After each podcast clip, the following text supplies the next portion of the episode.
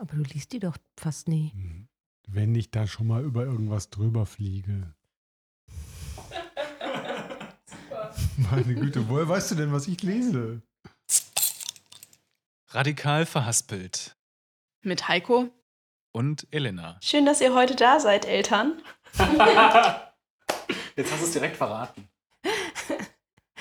Ich fühle mich sehr geehrt, dass ich da sein darf. ja, Johanna, Peter, ähm, wir stellen unseren Gästen immer die Einstiegsfrage: Wann habt ihr euch zuletzt verhaspelt? Verhaspelt im Sinne von versprochen? Was du draus machst. Ach so. Gerade eben habe ich mich verhaspelt zum Beispiel, aber im anderen Sinne. Heute Morgen, als ich in die Schule gefahren bin, habe ich mit einer Kollegin telefoniert, mit der ich mich treffen wollte und die sagte, hey, kannst du mir einen Kaffee mitbringen? Da habe ich gesagt, ja klar, ähm, ich kaufe mir dann auch noch einen Kaffee und dann komme ich. Und dann habe ich aber festgestellt, dass mein Portemonnaie zu Hause liegen geblieben war und äh, ich den Kaffee gar nicht kaufen konnte. Und dann habe ich sie angerufen, hat sie gesagt, kein Problem, ich gehe hinterher den Kaffee da bezahlen. Okay, und dann habe ich also einen Kaffee geholt und jetzt heute Nachmittag, weil das ja so ein Tag total voll war und sie auch noch gesungen hat und es war für sie auch ein besonders aufregender Tag, habe ich dann gedacht, äh, an deren Stelle hätte ich jetzt bestimmt vergessen, den Kaffee zu bezahlen. Und habe dann ihr eine WhatsApp geschrieben, ob sie eigentlich dran gedacht hat, den Kaffee zu bezahlen. war da halt einfach von mir ausgegangen, aber es war dann im Nachhinein irgendwie ein bisschen verhaspelt, weil ich da irgendwie, irgendwie aus der Nummer wieder rauskommen musste, um mir zu erklären, dass es gar nichts mit Misstrauen ihr gegenüber zu tun hat, sondern aus meiner Perspektive eben so. Ne? Also da war ich innerlich verhaspelt. Du hast dich da reingefühlt. Wie, wie wäre es dir ergangen? Ja, aber habt ihr natürlich irgendwie so einen leichten Tritt vors Schienbein gegeben. Ne? Hm? wie hat sie reagiert? Natürlich habe ich bezahlt. Oder oh, ich habe da schon bezahlt. Also irgendwie so ganz selbstverständlich irgendwie, ne? Papa, wann hast du dich zuletzt verhaspelt? Ich verhaspele mich täglich, kann mich aber, weil das so oft vorkommt, jetzt nicht irgendwie an eine konkrete Situation erinnern, muss ich gestehen. Mhm. Hast du dich als Redaktionsleitung schon mal verhaspelt? Oh ja, auch als Redaktionsleitung. Hm. Wann zuletzt? Auch das kann ich jetzt im Moment nicht, äh, nicht direkt wiedergeben, weil ich mich nicht daran erinnere. Erinnerst du dich an irgendein Mal?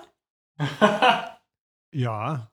Bitte? Elena versucht es heute richtig wie aus der Senftube so rauszudrücken. Muss ich jetzt länger nachdenken. Stell eine neue Frage. Heiko, wann hast du dich zuletzt verhaspelt? Weil gerade eben noch wahrscheinlich. Ich habe eben noch so eine, ein Zoom-Meeting gehabt. Im Zoom. ähm, und dann, weil, weil ich ja wusste, dass wir heute verabredet sind, musste ich so ein bisschen schneller reden. Double Time. Und da habe ich mich dann ab und zu verhaspelt. Mit Worten. Ist mir nicht aufgefallen. Nee? Nein. Ach, du warst ja auch im Zoom. Ich war auch da. Es ist ja toll, was heute alles möglich ist mit den neuen Medien da, ja, mit dem total. Zoom und so. Das ist ja auch so ein ganz eigener Trend. Treffen wir uns in ganz verschiedenen Räumen immer wieder. Ja. Ich habe eben gesehen, äh, Peter, du wolltest ja ein Brötchen essen, was Johanna noch mitgebracht hat, mit so einer vegetarischen Wurst. Würdest du sagen, es ist so ein Verhaspeln mit der Senftube gewesen? Da gab es ja auch eine Situation. Was ist da eben passiert? Möchtest du uns da mitnehmen gerade? Gerne, ähm, aber bei der Senftube habe ich mich voll und ganz auf meine Frau verlassen, weil ich nur eine Hand frei hatte und habe ich mich wunderbar bedient und aufgehoben gefühlt, indem sie mir den Senf auf dieses vegane Würstchen draufgequetscht hat. Toll. Und wie war das? Sehr lecker. Und so schön, dass ich dir den Senf da drauf geschmiert ja, habe. Genau. Ja, genau. Ich habe mich da gerne bedienen mhm. Super. Ist das öfters so, dass du dich von deiner Frau bedienen lässt?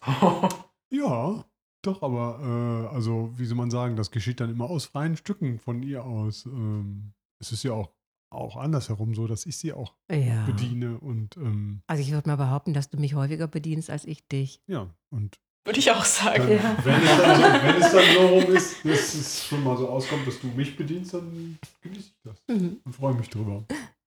Mhm. Wir freuen uns. Wir, freu wir schauen mal. Schön, wir freuen uns. Ja, gibt ganz viel Einigkeit am Tisch, ganz viel Harmonie. Mhm. Schön. In eurer Sicht, wie ist das eigentlich so? Trägt man heute noch oder wieder Schlaghosen? Da habe ich eine relativ entschiedene Meinung zu. Also ist ein freies Land, jeder darf das machen, der das möchte, aber ich finde es trotzdem furchtbar. Okay. Und was ist so deine Beobachtung? Kommen die wieder oder? Na, eher sehr begrenzt, Schlaghosen. Also das, ich habe das Gefühl, dass so alle zehn Jahre Schlaghosen immer mal wieder so aus der Versenkung auftauchen und es gibt dann so einen, einen kleinen Anteil von jungen Menschen, die das ausprobieren und das schick finden, äh, eine Schlaghose zu tragen. Aber ähm, ehrlich gesagt, selbst wenn ich von mir Fotos von früher sehe, auf denen ich eine Schlaghose anhabe, denke ich so, naja. Die Bilder, die gehen so steil, Papa. Das so, also auch dann in der Kombination mit den T-Shirts, mit diesen knatschengen T-Shirts und Ja. der Frisur. Genau, knatschenge T-Shirts, etwas längere Haare und Oh, Schlaghosen. Super. Aber vielleicht ist der Schlagbegriff auch heute ein bisschen anderer, oder? Weil damals waren die Schlaghosen, wenn ich das richtig, ich war ja nicht da, aber so von Fotos von dir und von anderen Menschen, da sind die dann ja immer oben an den Oberschenkeln ganz eng und gehen erst unten ganz weit auseinander. Das ist richtig. Vielleicht das wird ist der klassische. Schlag, genau. Schlag heute ein bisschen neu. Ah, ist das heute schon so, dass äh, schon an den Oberschenkeln sozusagen der Schlag beginnt?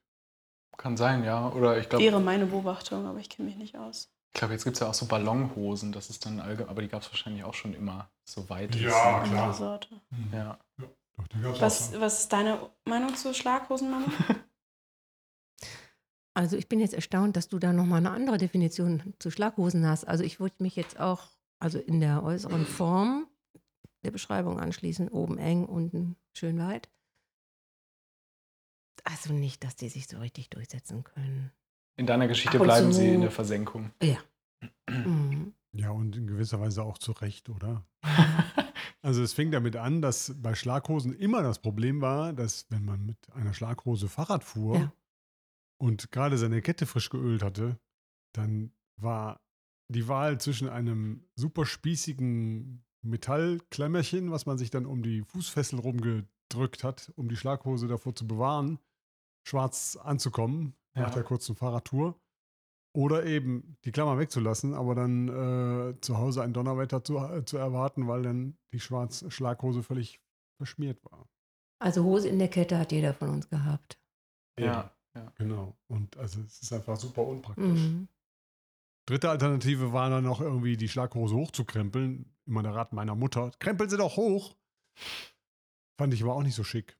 Weil es nicht so schick war oder weil es der Rat der Mutter war? Weil beides. Aber es war ja schon dramatisch, weil man hatte ja nur zwei Hosen. Das ist das Problem. Und die Mhm. Schlaghose hast du ja da nicht weggeworfen. Ne? Also jeder hat die, äh, Genau. die Hose in der Kette Und gehabt. die dramatische Frage war dann immer, wie soll ich das denn wieder rausbekommen? genau. Hm. Plus, plus, manchmal waren ja sogar noch Löcher drin. Hm. Wenn sie sich richtig in der Kette verfangen Hm. hatte. Eieieiei, ganz schlecht. Von welchem Jahrzehnt sprechen wir gerade? Ja, 70er Jahre halt, ne? 70er Jahre Ja, halt. eher so Mhm. Mitte 70er, gegen Ende der Mhm. 70er wurden die. Nee, da waren die auch schon nicht mal so Mitte 70er, genau. ja. So Anfang würde Mitte mal sagen, 70er. da war ich so 13, 14, so. Das heißt, ja, genau, so 75. Also so, So Anfang, Dreh, Anfang Mitte genau. 70er Jahre, ja. Und was waren, was waren nochmal die Marken, die man tragen konnte? Weil die Geschichte mag ich besonders gerne. oh, es gibt schon Geschichten, die hier ausgepackt werden. Super, Ja, toll. also, also bei uns gab es eigentlich nur zwei Marken. Entweder Wrangler oder Levis. Levis. Weil damals sprach man noch kein Englisch. ah, okay. Ich dachte, du sprichst jetzt vom Leffekölsch oder so, aber. Nee, ich habe gelernt, dass man das Levi's nennt, aber das hat, also das hieß einfach, das hätte niemand verstanden früher. Genau. Man sagte Levis dazu. Genau. Und ähm, die waren aber halt besonders teuer. Ne? Und deswegen, also bei mir zu Hause gab es nicht mehr als zwei. Also so, und die wurden dann natürlich so lange getragen, bis sie kaputt waren. Und dann hat man, weil man auch nicht so schnell eine neue bekommen hat, dann halt noch die irgendwie repariert halt. Ne? Nur zwei Schlaghosen oder nur zwei Hosen insgesamt? Zwei Hosen insgesamt. Okay. Zwei Jeans halt. Ja, Ne? Also was ja. anderes hatte man ja eh nicht. Ne? Ja, ja. Und ähm, also für, für den Winter noch eine Korthose. Ja. Ja. Und es war schlimm für die armen Menschen, die ähm, das nicht bekommen haben. Ach so, und was noch total wichtig war, unter Mädchen auf jeden Fall, sowohl bei, also der einen als auch bei der anderen Sorte. Es ist ja hinten dieses Schildchen, äh, dieses, also so etwas festere Papierschild reingenäht in die Hose, wo die Größe drin steht, Weite und Länge. Und das musste so getragen werden, dass man das sehen konnte. Ah. Das Papierschild noch dran. Ja. Und du konntest eigentlich nur verlieren. Ja. Weil entweder du hast es dran gelassen und Menschen haben gesehen, wenn du größer als eine Größe 0 warst, oder du hast es abgemacht und der Verdacht war da. Also 26 Mal irgendwas war optimal, ja. So. Ah, 27 ging noch und ab 28 hast du lieber das T-Shirt drüber getragen. Und ab wann hast du gelernt, dass, ähm, dass alle Körper schön sind? Alle Körper schön. Ich glaube, das habe ich von dir gelernt. also in Oh. meiner Jugend.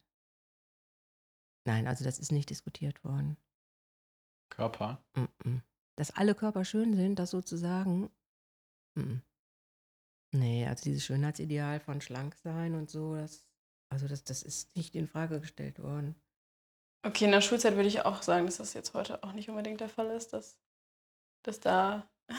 Dass man da schon bei so einer Akzeptanz ist. Ja. Aber im Studium hat sich das dann irgendwann die Meinung geändert oder die, die Art, wie man darüber geredet Da ist hat? nicht drüber geredet worden. Also ich meine, ich habe ja jetzt meine Studiengänge jetzt Theologie und Biologie, das waren jetzt sowieso von den Leuten her eher Leute, die ähm, nicht so, ich sag jetzt mal, nicht so auf ihr Äußeres geachtet haben. Die Romanistinnen, da war das dann schon anders. Insbesondere die Romanistinnen, die Französisch studiert haben. Ne? Aber jetzt die Biolo Biologinnen und Theologinnen, also das war explizit ausgeschlossen, das Thema. Ja, das rückte auch so in den Hintergrund irgendwie, ob jemand irgendwie jetzt ein paar Kilo mehr oder ein paar Kilo weniger irgendwie auf den Rippen hatte. Das war kein Thema. Nee, bei uns auch nicht. Ja. Hm. Also sportlich sein war irgendwie wichtig und da wurde auch, also dass man sich irgendwie so sportlich gemessen hat, so unter Jungs sowieso, ne? Aber auch irgendwie so sportliche Mädchen irgendwie. Aber jetzt, dass man jetzt, dass wir jetzt da uns darüber unterhalten hätten, wer irgendwie jetzt dick ist oder so, also es war einfach nicht so ein, nicht so ein präsentes Thema. Also im Sinne von, es wurde nicht drüber gesprochen. Aber indirekt natürlich schon. Also ich meine jetzt in der Schulzeit, das mit der Größe hinten drauf. Im Studium war das dann nachher nicht mehr so, aber in der Schulzeit war das natürlich schon. Stimmt. Da wurde nicht drüber gesprochen, nicht weil es irgendwie weggeschwiegen wurde, sondern weil es nicht so in der Aufmerksamkeit war oder weil man sich da keine Gedanken gemacht hat oder Naja, Ist das es so war- wichtig? Also wie mit, mit den Klamotten halt auch, ne? Also was Johanna gerade gesagt hat, äh, bezogen auf die Jeansmarken, natürlich warst du dann cool, wenn du eine von diesen Jeansmarken halt am, an, angezogen hattest.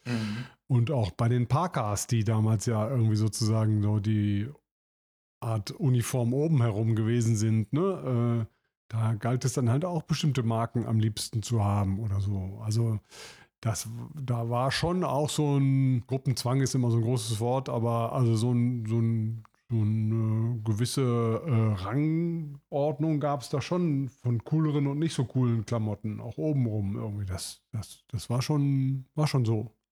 Aber gut, da würde, wurde nicht darüber gesprochen. Ich überlege gerade, ob das vielleicht auch, auch Ergebnis dieser Zeit gewesen ist. Dieses Thema, also Körper, also auch zu Hause ist da ja nicht so viel drüber gesprochen worden. Ne? Also so, das, das hat sich ja auch einfach dann über die Jahrzehnte verändert.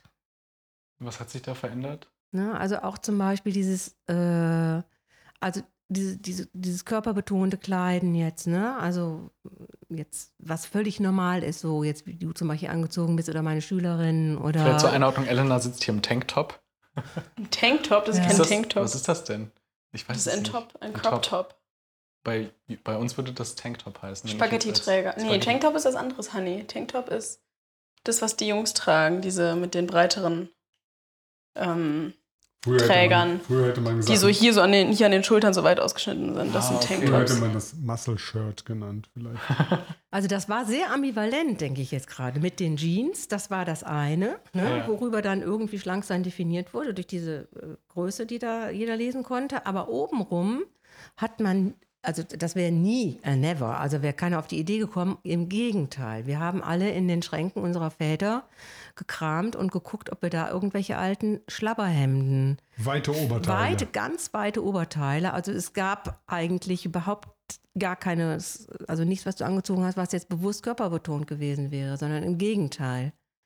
Also obenrum wurde eigentlich alles äh, verhüllt irgendwie, ne? In gewisser Weise schon, ja. Um, untenrum, ne? Also die Jeans war natürlich schon figurbetont, aber eben Ja. obenrum, das ist wahr. Ja. Mhm.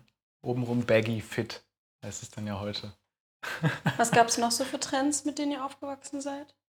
Neben Schlaghosen. Neben Ja, Schlag. Mofa. Mofa fahren. Mofa fahren war wichtig. Das war ein Statussymbol. Irgendwie ja, eine Zeit lang. Und was ist da beim Mofa-Fahren mal passiert, Papa? Beim Mofa-Fahren äh, bin ich irgendwann mal von blöden Polizisten angehalten worden, als ich auf dem Nach Nachhauseweg von meinem Schlagzeugunterricht war. Manchmal bin ich da mit dem Mofa hingefahren, zwölf Kilometer von Homberg nach Düsseldorf und zurück. Das hat eine gewisse Zeit gedauert, aber jedenfalls fuhr ich also nach Hause über irgendeinen Feldweg au- am Stadtrand von Düsseldorf und wurde von einem Polizeiauto überholt und äh, dann hieß es ja, bitte mal absteigen, junger Mann. Äh, was haben Sie denn da für einen Mofa? Was ist das für ein Auspuff? Ist der denn überhaupt äh, technisch vorgesehen? Äh, wir haben festgestellt, dass Sie schneller als 25 Stundenkilometer unterwegs waren. Äh, das geht so nicht. Ähm, Sie müssen nach Hause schieben. Und war das frisiert?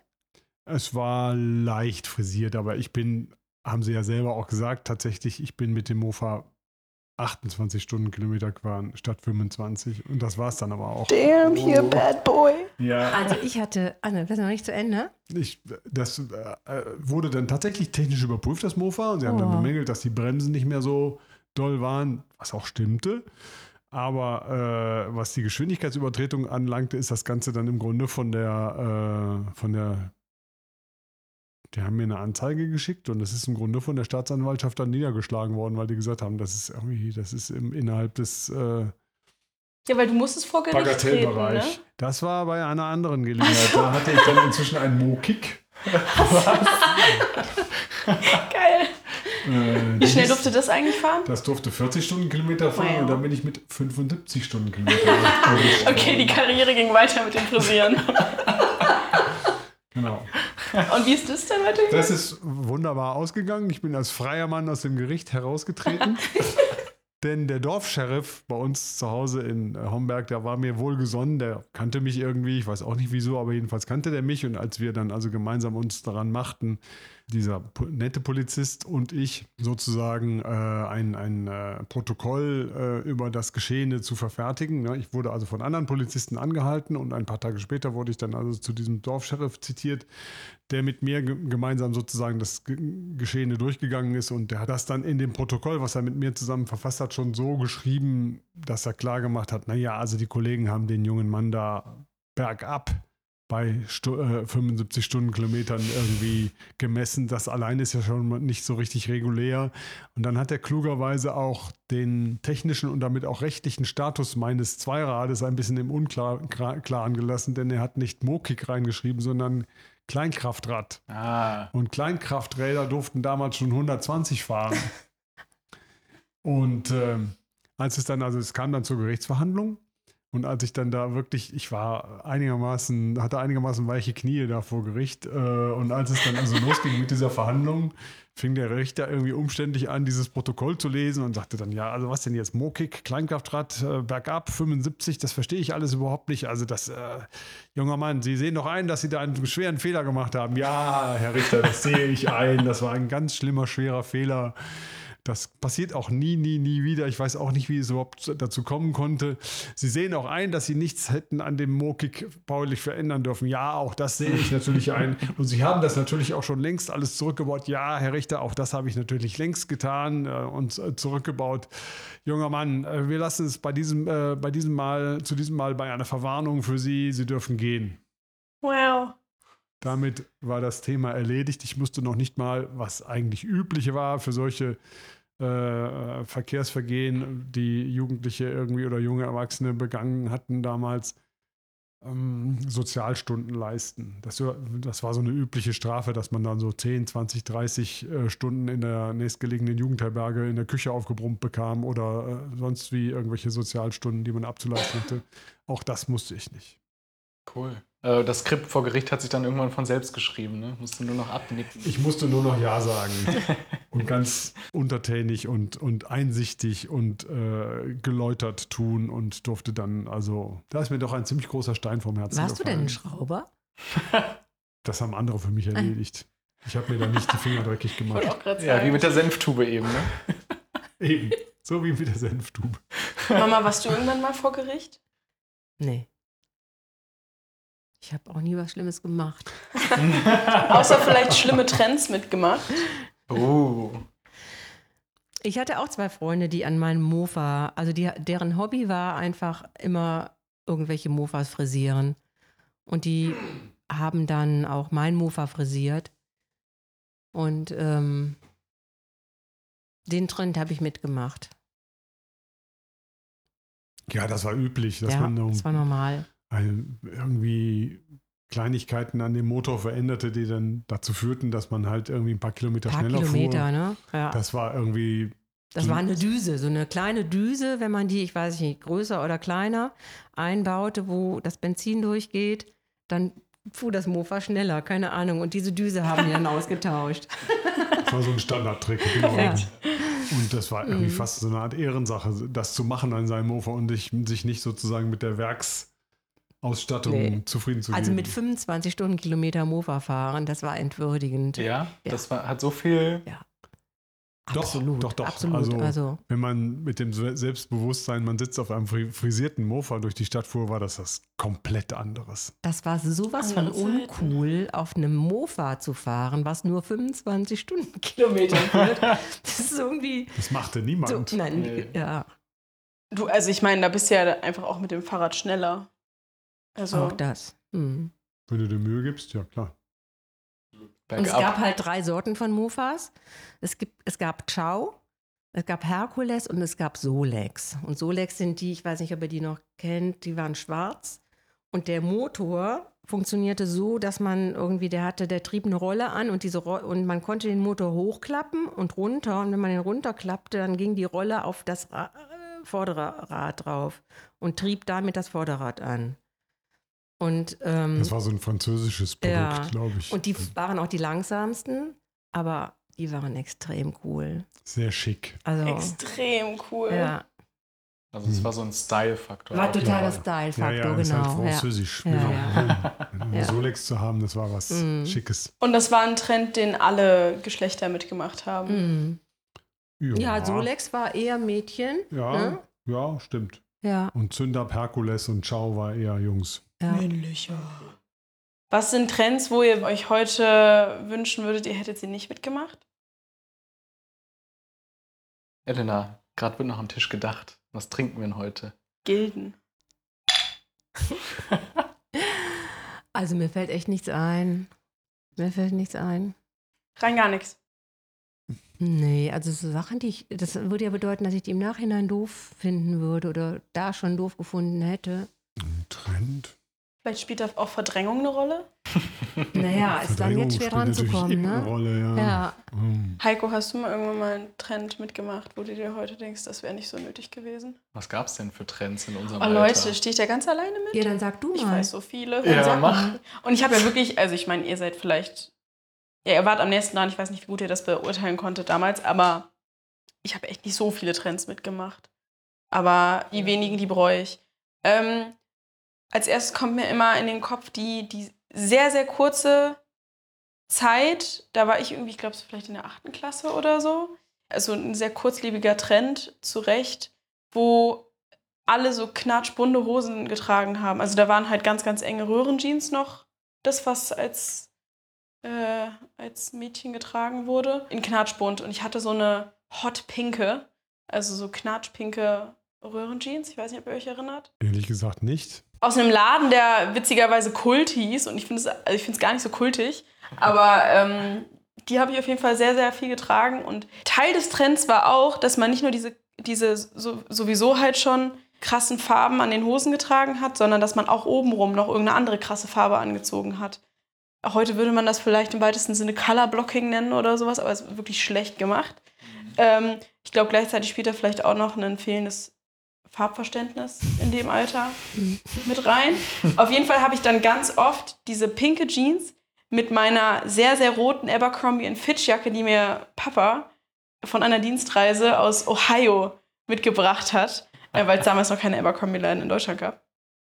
Ähm, genau, und das habe ich zusammen angezogen. Das bereue ich sehr, weil davon gibt es leider halt, weil ich das auch so oft anhatte und das auch eine Phase war, wo gleichzeitig so man viele Fotos gemacht hat oder sowas. Wenn man dann Handys hatte, mit, die eine Kamera hatten. Ah, jetzt erinnere ich Da mich gibt es sehr, sehr viele Fotos von. Ah. Und das, also das hätte nicht sein müssen. Ich hatte, ich hatte verschiedene Farben. Alle gleich schlimm. Gut, ich habe jetzt irgendwie Trends nicht nur auf Anziehsachen irgendwie bezogen. Nee, du kannst es auch noch Ähm, weiterdenken. Das, ich nee, war da gerade nur noch. äh, Wo du jetzt gerade irgendwie eine knatschpinke äh, Hose äh, und die Kombi mit dem äh, dunkelroten A&F äh, Hoodie irgendwie äh, erwähnst, fällt mir ein, dass ich in den 80er Jahren einen Trend mitgemacht habe, da waren weite äh, Buntfalten Hosen in bunten Farben gestreift Mode. So Mitte der 80er Jahre. Also so für den Sommer. Ne? Und es gibt Fotos von mir, wo ich so eine relativ weite, längs gestreifte, in bunten Farben gestreifte Hose anhabe, mit einem zitronengelben Shirt als Oberteil. Ah, stark. Ah, toll. Und, Können wir das Foto als, als Folgen, Folgentitel, Folgenfoto nehmen? Das sieht aus wie so ein Albumcover. ja. Kann ich gerne raussuchen. Also da, wenn ich das heute so sehe, denke ich, na, Hätte das sein müssen. vielleicht doch nicht so eine gute Idee. Wahrscheinlich nicht. Was waren, als ihr dann angefangen habt zu studieren? Das war dann ja irgendwie Anfang der 80er? Mhm. Bei mir Mitte der 80er. Also ich 81 habe ich angefangen. Ich 85. Welche so politischen Haltungen haben sich da so in euren Bubbles so entwickelt oder waren auch schon entwickelt und ihr seid dann da dazugekommen als neue Studis, wo eure Eltern ähm, gesagt hätten, dass das, dass das jetzt halt so ein Trend ist, dass die Jugend, also so wie, wie vielleicht irgendwie ältere Generationen, ohne jetzt irgendjemandem was unterstellen zu wollen, heute auf Studis blicken und irgendwie verschiedene Bewegungen oder sonst irgendwas als Trend abtun. Das hat eigentlich schon vorher angefangen mit den Friedensbewegungen. Da sind wir ja noch in die Schule gegangen. Ne? Und da gab es zwei große Friedensdemos hier in Bonn. Und da sind wir halt nach Bonn gefahren. Äh, war ja noch Bundeshauptstadt und äh, hier auf, dem, auf der Hofgartenwiese. Peter, du hast immer so ein gutes Erinnerungsvermögen. Wie viele hunderttausend Menschen waren da? Ich glaube einmal irgendwie 300.000, Also- einmal 400.000. Also es waren riesige Im Demonstrationen. Hofgarten. Einmal, im, einmal war die Demonstration, die Schlussveranstaltung im Hofgarten, aber da kamen viele gar nicht hin, weil die Straßen Ja. völlig verstopft waren. Mhm. Und das andere Mal war aus dieser Erfahrung lernend Genau. die Schlussveranstaltung dann in den Rheinauen. In den Rheinauen, genau. Mhm. Wow. Das war aber auch zu groß für die Rheinauen eigentlich. Also waren das- gigantische. Also for Der reference. Hofgarten existierte hinterher nicht mehr, ne? Ja, also, for ja, reference, der ganz kurz für die Kölner HörerInnen. Der Hofgarten in Bonn, das ist quasi so die Uniwiese von Köln, aber halt deutlich kleiner. Also die Uniwiese, ne, die wird ja irgendwann auch zum Grüngürtel. Oder Ja, ist auch glaub, die einfach Teil des Grüngürtels. Nicht mit so vielen Menschen Ja, gerechnet. aber ist deutlich kleiner. Aber, ja. und das waren halt schon irgendwie, ich weiß noch, also dass mein Vater irgendwie sich da total auch lustig drüber gemacht hat. Ne, so. Ach ja. Und mm, Worüber genau? Also was war da so? weil er es nicht ernst genommen hat. Ne? Also, das, also- also so, ich meine, das war ja mm, im Grunde ja auch ein Anti- Anti-Amerikanismus, der sich da auch ausgedrückt hat. Und in der, also wenn man jetzt auf die Generation meiner Eltern schaut, die ja sozusagen eben noch, also, also die sind ja vor dem Krieg geboren und äh, haben die Amerikaner als Befreier äh, definiert und ähm, Deutschlands halt und äh, oder, oder von der Nazi-Herrschaft. Und das heißt also, die Amerikaner zu kritisieren in ihrer Politik war, also es ging halt um, um das Thema Aufrüstung halt, ne? Und äh, atomare Aufrüstung und äh, das war ein absolutes No-Go. Und deswegen, also ist mein Vater gar nicht in eine äh, ernsthafte Diskussion eingestiegen, wobei ich dem wahrscheinlich auch nicht gewachsen gewesen wäre, so als Schülerin halt, ne?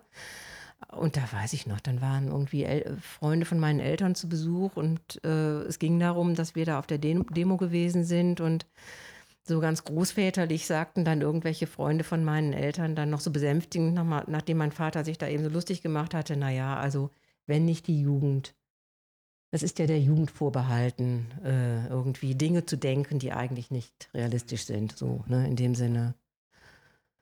ist das dann eben so abgetan worden. Ne? Und das hat sich natürlich dann ins Studium reingezogen halt. Ne? Also diese politische Haltung und Auseinandersetzung dann auch mit den Eltern. Also politisch waren wir viel weiter entfernt voneinander, als es jetzt heute mit euch, also für uns jetzt, ne, mit euch ist. Also sagen wir mal, das Thema Generationenkonflikt hat sich da eben auf der politischen Ebene ausgetobt. Da hatte ich noch, da ist mir, hatte ich gerade noch eine Nachfrage. Seid, seid ihr oder bist du, seid ihr da wirklich in Konfrontation gegangen mit den Eltern damals?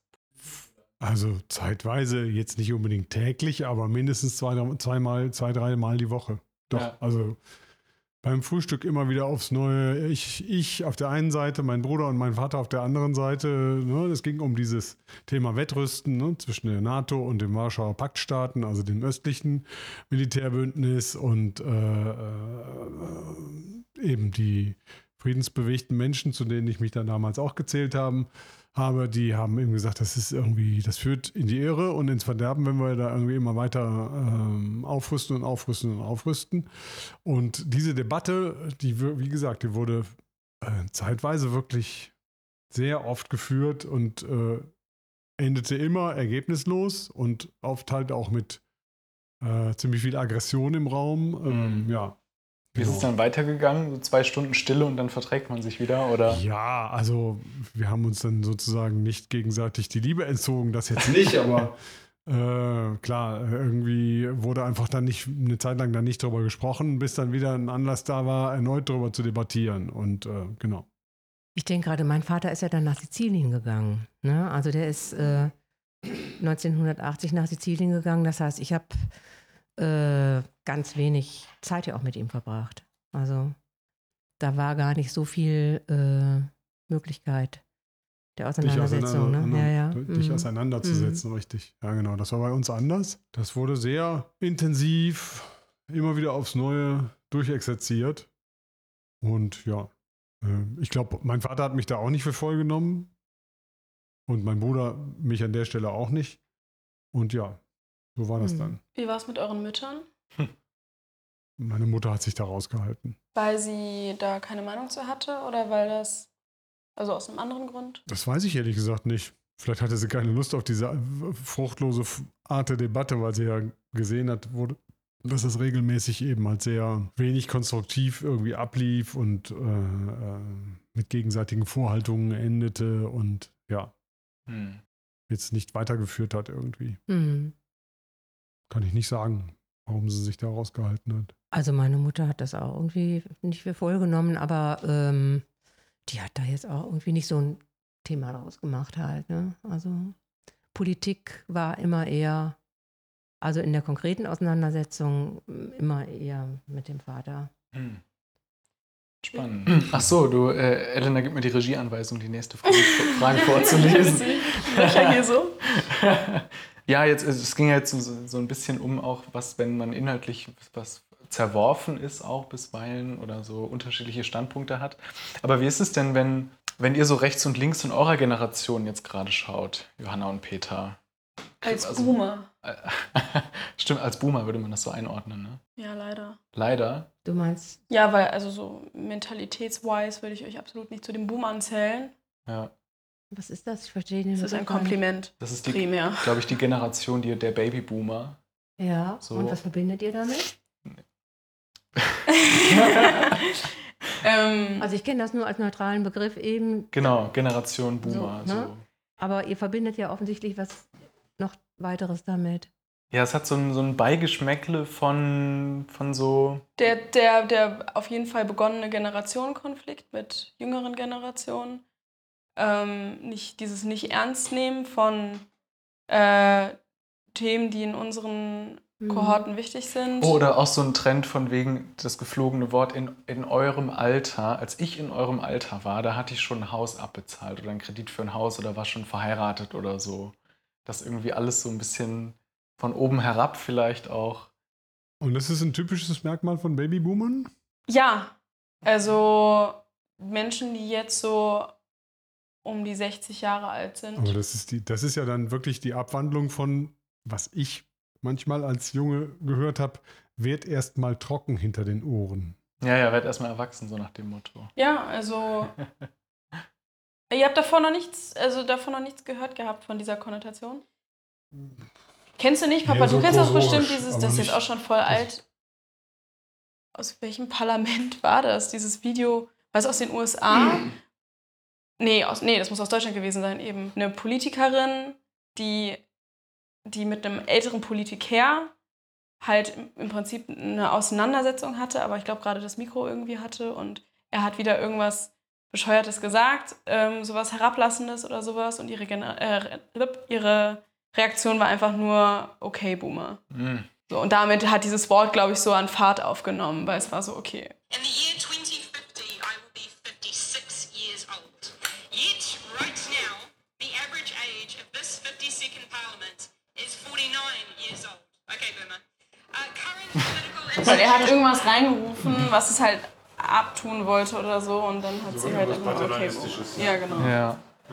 Die Frage war ja, wenn ihr jetzt in eurer Generation nach rechts und links schaut, wie ihr das wahrnehmt und dann ähm, wa- was, was ihr denkt, woran, wo, wo das Problem liegt oder wie, wie ihr es halt eben so hinkriegt. Woher kommt die Resistenz? Ja, genau, woher kommt die Resistenz? Warum werden dann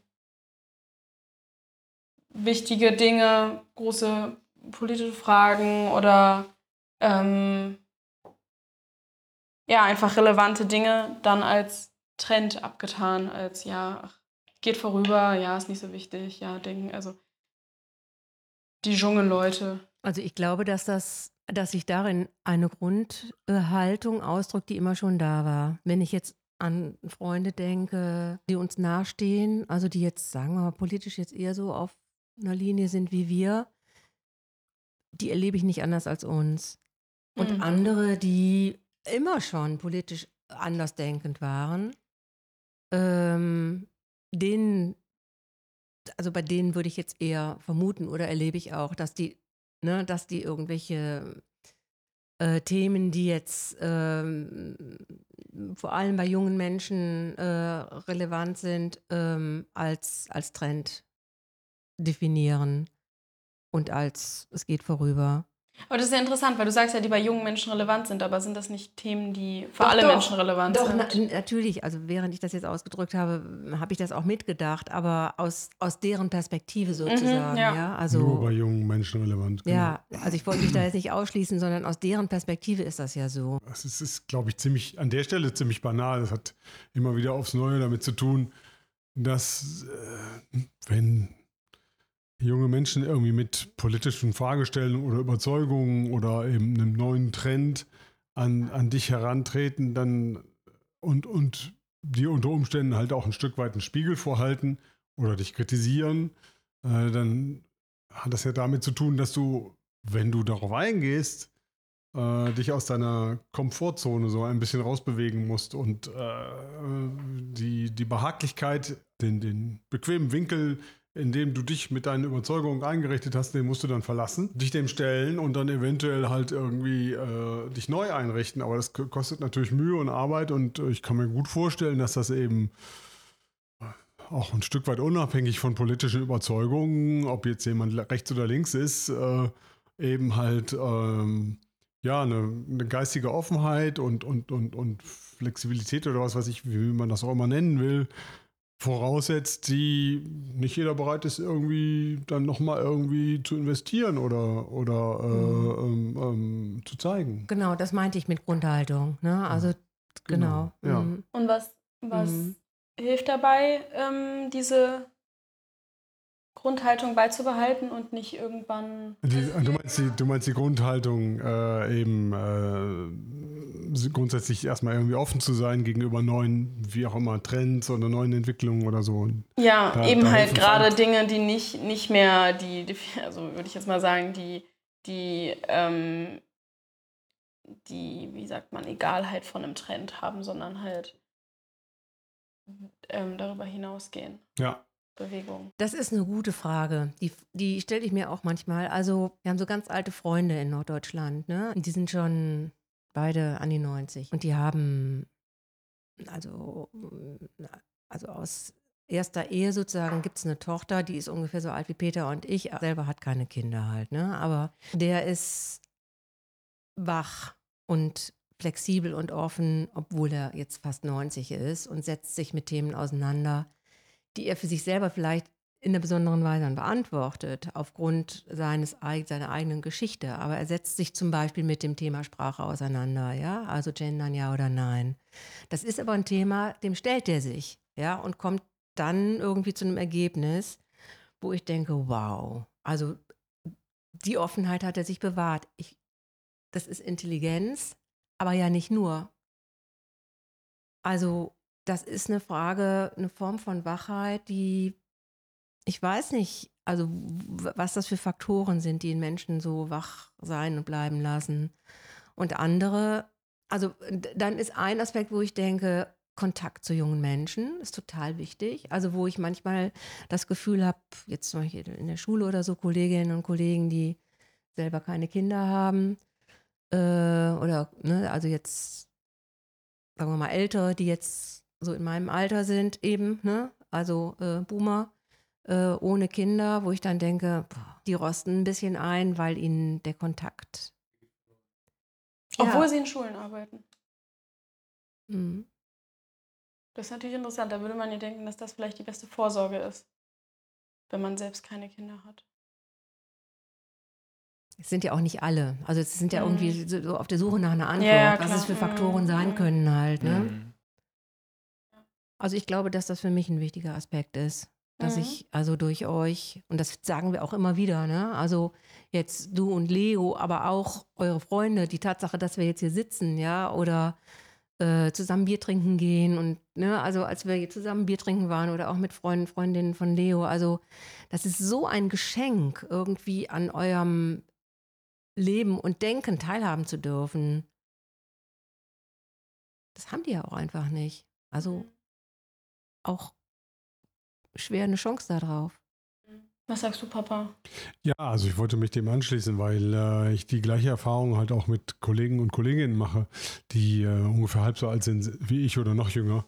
Und ähm, ich halt auch da die Erfahrung mache, dass ich äh, natürlich denen gegenüber eine, eine Reihe von Jahren an Berufserfahrung mehr habe, aber ich trotzdem halt viel von denen lernen kann und äh, in, im Austausch mit denen ähm, viel eben erfahre über, über deren Denken und, und äh, was, was für die wichtig ist und so weiter und so fort. Und das macht mir Spaß. Das finde ich sehr bereichernd.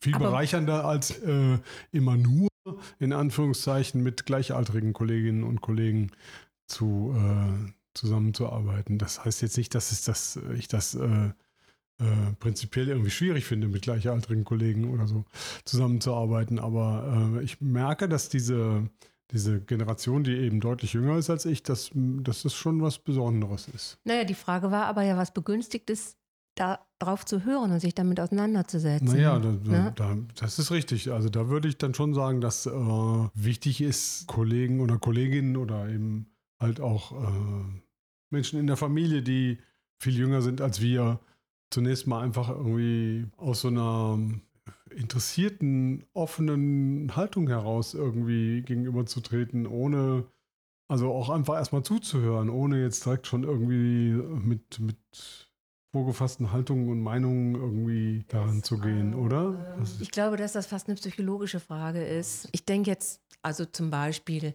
auch an einen Freund, den wir ja sehr nett finden. Freunde, die mögen wir sehr gerne, aber die sind sehr konservativ und die würden sich niemals von irgendwas, also die würden vielleicht interessiert nachfragen, aber niemals ihre Meinung ändern zu irgendetwas. Und ich glaube, dass die, diese, diese Festheit sozusagen, dass das was ist, das ist ja am Ende, also die, diese klaren Überzeugungen zu haben, so, ne, das ist ja was, was auch, wo ja auch eine Angst hinterstehen kann, ne, irgendwie Das ich dann eigene, auch immer, ja. so, ne, also deswegen meine ich, es, es geht um Sicherheit. es geht um Sicherheit, genau, ne, also wie viel äh, innere Stabilität hast du, dass du äh, Überzeugungen in Frage stellen kannst, ohne dass du selber in Frage gestellt wirst als Person. Ja, sonst geht es ja an die Substanz, wenn sich das so Genau. vermischt. Seine, deine Identität in einem bestimmten Bereich, die du über Jahre, Jahrzehnte aufgebaut hast, die wird dann Genau. auf einmal so in Frage gestellt.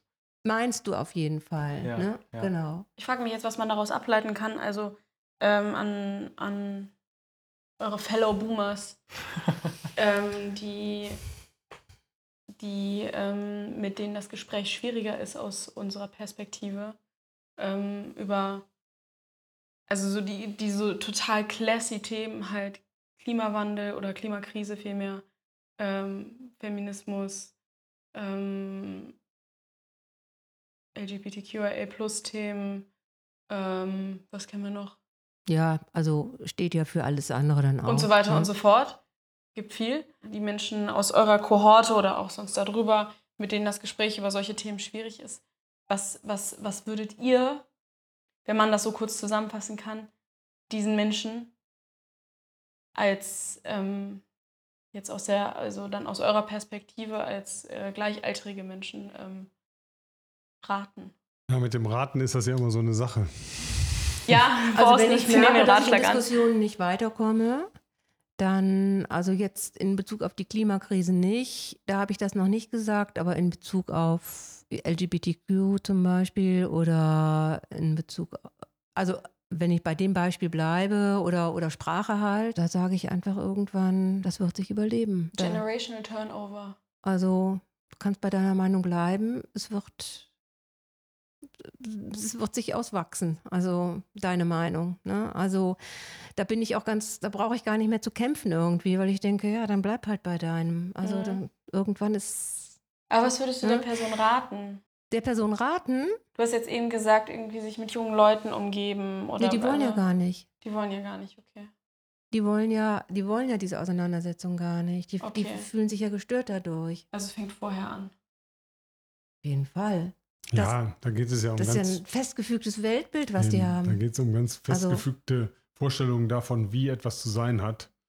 Und wenn du dann daran rührst, äh, je nachdem, wie stark die sich dann damit identifizieren, wie etwas zu sein hat, rührst du natürlich dann auch automatisch an deren Selbstverständnis.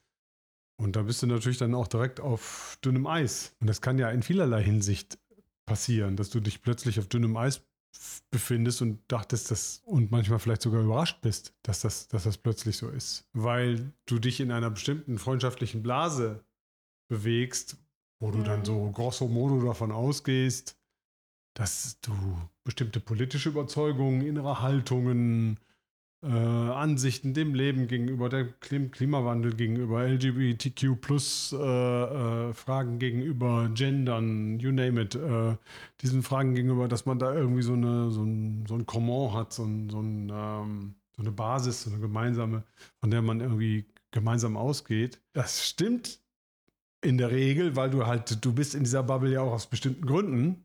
Ähm, aber immer mal wieder gibt es dann schon irgendwie auch so Punkte, wo du dann feststellst, hm, okay, das ist aber jetzt an der Stelle dann doch anders als bei mir. Keine Ahnung. Gute Freunde hier in Köln von Johanna und von mir, mit denen wir wirklich viel teilen, also auch viel äh, Geschichte teilen und so. Ähm, die haben eine Einstellung der Arbeit gegenüber, die ich so nie teilen würde, also der eigenen Erwerbsarbeit gegenüber. Die definieren sich unglaublich stark über ihre Erwerbsarbeit. Ist jedenfalls mein Eindruck, dass sie das tun. Und da merke ich einfach, dass wir da sehr weit auseinander sind. Hm. Was dann aber erst gar nicht so klar war, sondern mit, mit Das der ist- Zeit. Das wird einem dann so peu à peu, wird einem Mhm. das dann so, so, wird dann einem das dann so deutlich. Ja. Genau. Das führt dann nicht dazu, dass wir jetzt nicht mehr deren Freunde sind, aber ne, man merkt dann halt schon irgendwie so Dinge, die einen, ja, äh, das sind für mich dann auch immer mal wieder, ich bin da vielleicht auch naiv, aber manchmal sind das dann auch so kleine Enttäuschungen in gewisser Weise, weil du denkst, du teilst irgendwie alles mit denen und stellst dann plötzlich aber irgendwie was relativ Wichtiges oder vielleicht auch nicht so Wichtiges fest, wo du denkst, ach nee, das teile ich ja gar nicht mit denen. Mhm. Sind die ja ganz anders als ich. Das ist ja eine Frage, die jetzt vielleicht vermehrt thematisiert wird oder thematisiert werden kann, aber die ja mitnichten wieder vorbei ist, weil das ja wegweisend sein wird für Beispiel Klimakrise. Wie wird die Welt weiter leben, überleben? Das ist ja nichts, was vorbeigeht. Oder auch die Beschäftigung mit Identität, mit Sexualität. Das ist ja was, wo jetzt.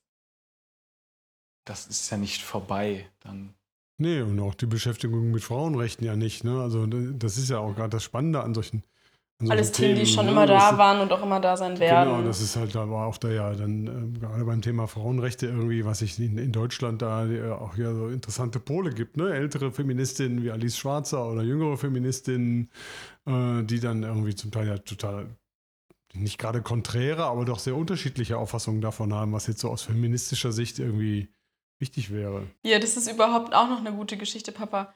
Wie war das? Wir haben Alice Schwarzer ja irgendwie vorgangenen, vorvergangenen Monat gesehen. Das Richtig? ist mein Lieblingsmove von dir seit, also du machst viele Dinge, die ich sehr geckig finde. ähm, aber das fand ich besonders gut.